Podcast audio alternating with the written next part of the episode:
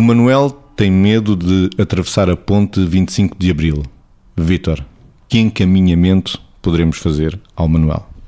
Provavelmente o Manuel, se calhar, para além de ter medo de atravessar a ponte, eh, terá outros medos que se inscrevam num quadro de, de, perturbação da ansiedade com características fóbicas e que muitas vezes as pessoas, eh, na relação com este tipo de sintomatologia, aparecem com ataques de pânico, ficam com o coração bater mais depressa, com falta de ar, ou com formigueiros, ou com vontade de fazer xixi, ou com sensação iminente de morte, que é o que pode acontecer ao Manuel quando está a atravessar a ponte. Ter estes sintomas todos e este medo de que ou vai ter ali um infarto de miocárdio ou vai ou pode morrer.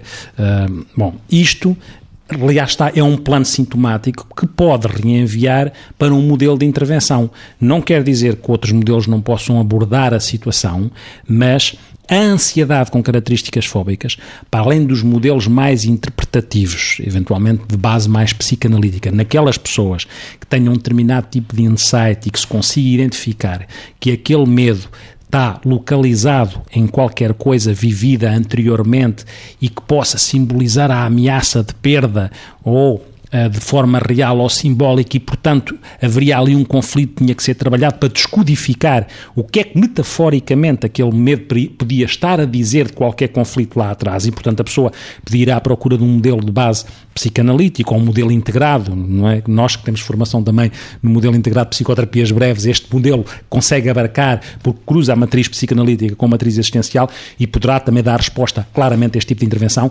mas em algumas pessoas, com um determinado tipo de funcionamento mental, o modelo pode ser cognitivo ou comportamental, que é tentar trabalhar de uma forma faseada aquilo que decorre destes medos, que muitas vezes são as evitações, que é a pessoa evita, começa a evitar ir aos sítios onde imagina que se pode sentir mal. E, portanto, um modelo que vá destruindo aquilo que são crenças erradas acerca da, da inquietação que resulta daquele medo e depois trabalhar comportamentalmente as evitações de forma a que a pessoa confronte e se exponha àquilo que representa medo mas muitas vezes como um suporte medicamentoso pode ir resolvendo. Isto podem ser dois modelos de intervenção para um mesmo problema.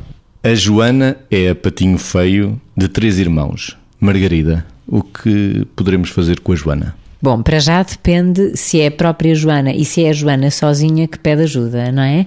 Eh, depende da idade da Joana, depende de como é que ela pede ajuda, como eu dizia, se sozinha ou se pede já no enquadramento familiar.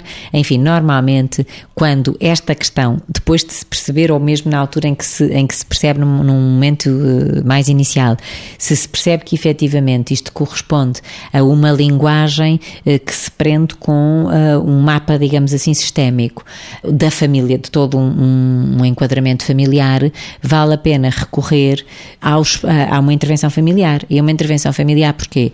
Porque uma coisa é a Joana sentir-se o patinho feio ou a patinho feio, a, da, a patinha feia das, das irmãs ou, ou dos irmãos numa família. Outra coisa é a Joana sentir-se o patinho feio da vida.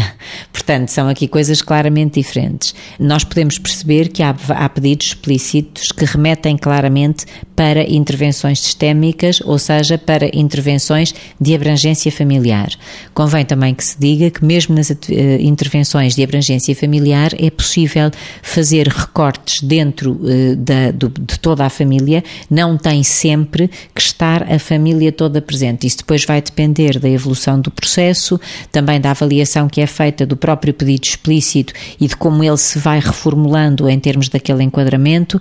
Portanto, isto aqui está invariadíssimo pouquíssimas nuances. No entanto, posta assim a pergunta como você pôs e falando disto assim num, num, nos curtos segundos, claramente estamos a falar de uma intervenção que muito provavelmente é uma intervenção familiar, porque aquele sintoma provavelmente também é, é vivido ou é sentido como tendo uma função naquela forma de relacionamento entre aquelas pessoas. E, portanto, qual é a função que aquele sintoma tem, o que é que aquele, aquele sintoma sustenta na homeostase daquela família, no equilíbrio daquela família e como é que nós podemos trabalhar isso de modo que esse sintoma deixe de, esse sintoma que incomoda, deixe de cumprir essa função, ou seja, deixe de fazer falta para a união, por exemplo, daquela família.